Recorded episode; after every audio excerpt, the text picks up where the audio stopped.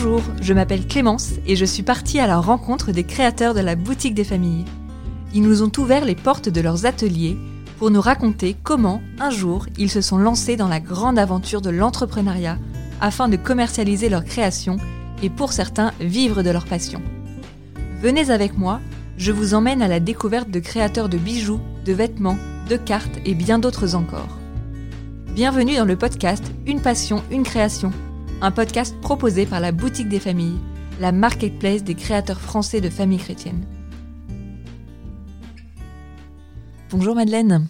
Bonjour Clémence. Merci d'avoir accepté notre invitation pour venir enregistrer ce nouveau podcast de la Boutique des Familles qui s'appelle Une passion, une création. Volontiers. Madeleine, vous êtes donc une jeune et talentueuse illustratrice et vous dessinez des personnages à l'aquarelle pour en faire des cartes postales, des affiches et des images pieuses. Vous avez créé il y a 4 ans l'atelier Petit Page et je vous ai demandé de venir aujourd'hui avec une de vos illustrations favorites. Est-ce que vous pouvez nous la décrire s'il vous plaît?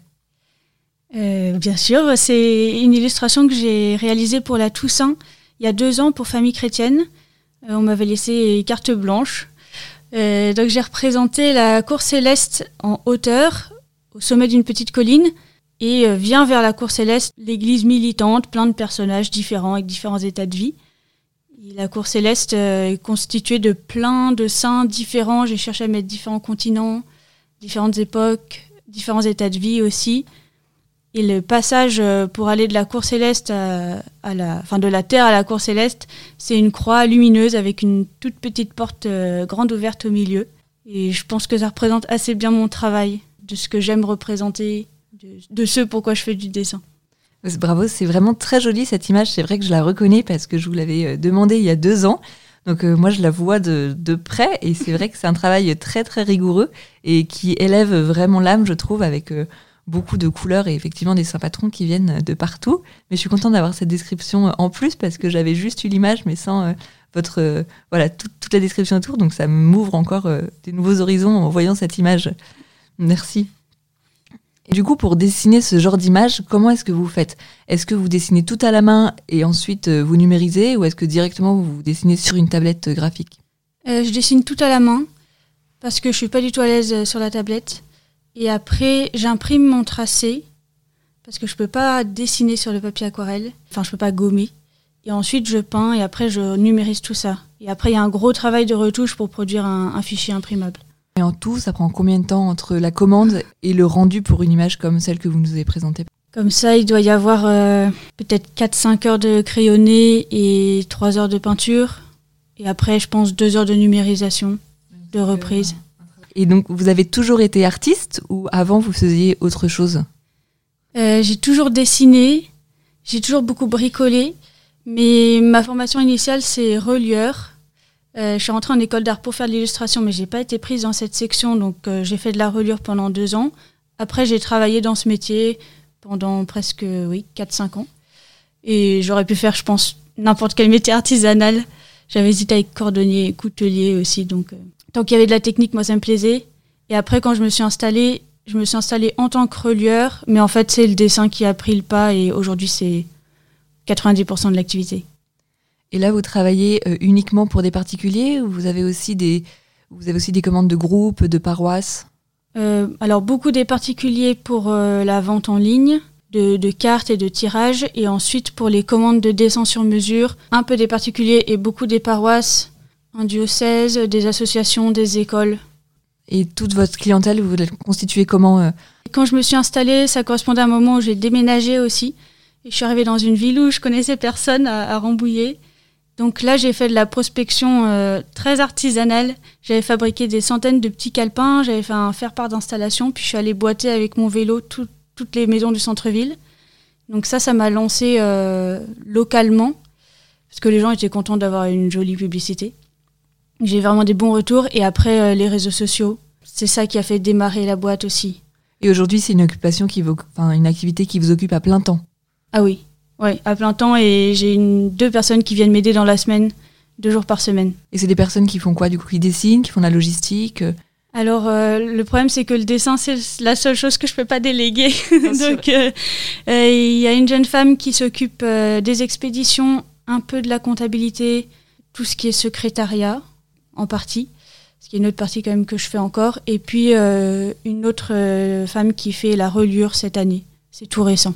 J'accepte peu de relure parce que je crains de ne pas avoir le temps, mais depuis que j'ai cet employé, j'espère qu'on pourra répondre un peu plus à la demande.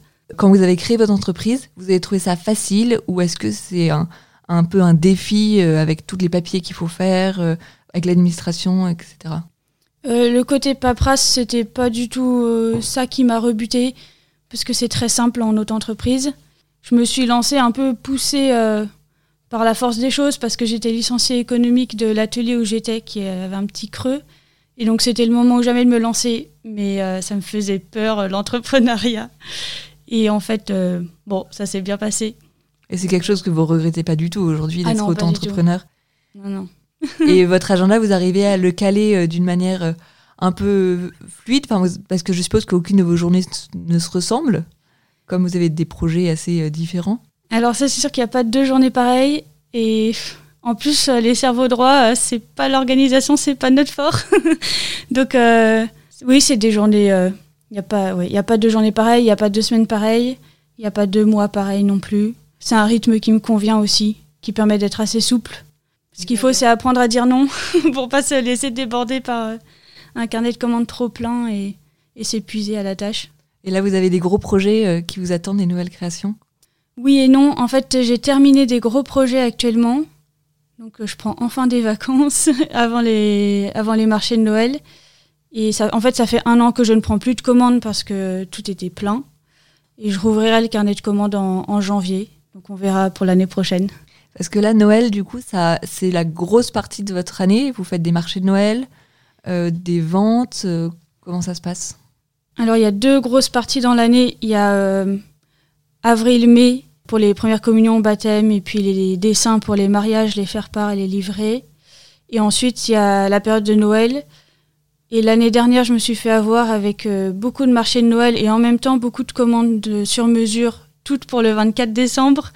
Donc euh, cette année, j'ai mis un peu sur mesure de côté parce que je sais que les marchés, ça prend beaucoup d'énergie et que je pourrais pas tout faire dans les temps. Et une commande sur mesure, qu'est-ce que c'est par exemple? Alors, euh, c'est assez varié. Il y a tout ce qui est faire part, livret de mariage, image d'ordination. Et ensuite, il y a des dessins c'est difficile parce que tout est très différent. Mais hum, souvent, c'est pour des gens qui ont perdu quelqu'un, euh, des enfants, un mari, un frère, ou euh, qui veulent représenter quelque chose qu'ils ont vécu dans la prière ou leur chemin de conversion. Et ça, c'est tellement personnel que bah, dans le commerce, on ne trouve pas. Donc, euh, ça passe forcément par du sur-mesure. Oui, je vois que la foi est très importante dans votre vie et dans, votre, dans vos créations. Comment est-ce que vous arrivez à la mettre sur papier et à parfois peut-être euh, toucher les personnes avec vos, dessins? Euh, C'est quelque chose qu'on me dit souvent. J'ai été touchée par votre dessin, même si c'est des dessins que je fais pour d'autres gens. Je pense que ça tient déjà à la, vie de prière, à la façon dont on, médite l'écriture. Et puis aussi, euh, c'est des clients, mais c'est d'abord des personnes. Et toutes ces commandes sur mesure, c'est vraiment rentrer dans l'histoire des personnes. Donc il faut arriver à faire ça avec beaucoup de délicatesse et en même temps à la fin on fait un devis donc euh, c'est en même temps professionnel mais c'est pas que professionnel il y a une dimension en plus ça c'est sûr. En revenant sur la partie entreprise, euh, quelles sont d'après vous les clés de la réussite de votre euh, micro-entreprise de l'atelier Petit Page? Alors les clés de la réussite je relisais il y a pas très longtemps Souvenir en vrac de Pierre Joubert la question d'autobiographie où il disait pour se lancer dans le dessin il faut quand même un certain don de départ. Alors le dessin ça s'apprend mais si on veut percer euh, dans ce domaine-là, il faut avoir euh, pas forcément une excellence technique, parce qu'on peut être excellent techniquement et rien transmettre, mais il faut avoir quelque chose à transmettre, je pense. Et après, euh, la clé de la réussite au quotidien, mais ça c'est un combat de tous les jours, c'est la discipline personnelle pour arriver à, à agencer, à unifier vie professionnelle, vie personnelle, que tout se mélange pas et en même temps que, que tout s'agence bien. Oui, mais en tout cas, vous avez l'air de réussir ça, parce que vous faites des très jolies choses et vous avez l'air d'être euh, bien euh, dans vos baskets. Merci. Euh, voilà ma dernière question maintenant. Est-ce que si c'était à refaire, vous recommenceriez? Oui, je pense que oui. Avec l'expérience, en, en, sachant choisir les commandes que je prends. Mais si c'était à abandonner pour autre chose, ce serait sans regret non plus. Très bien, merci beaucoup Madeleine. Merci Clémence. Merci Madeleine pour ce partage qui passionnera sûrement nos auditeurs et aidera peut-être certains d'entre eux à se lancer à leur tour pour créer leur micro-entreprise.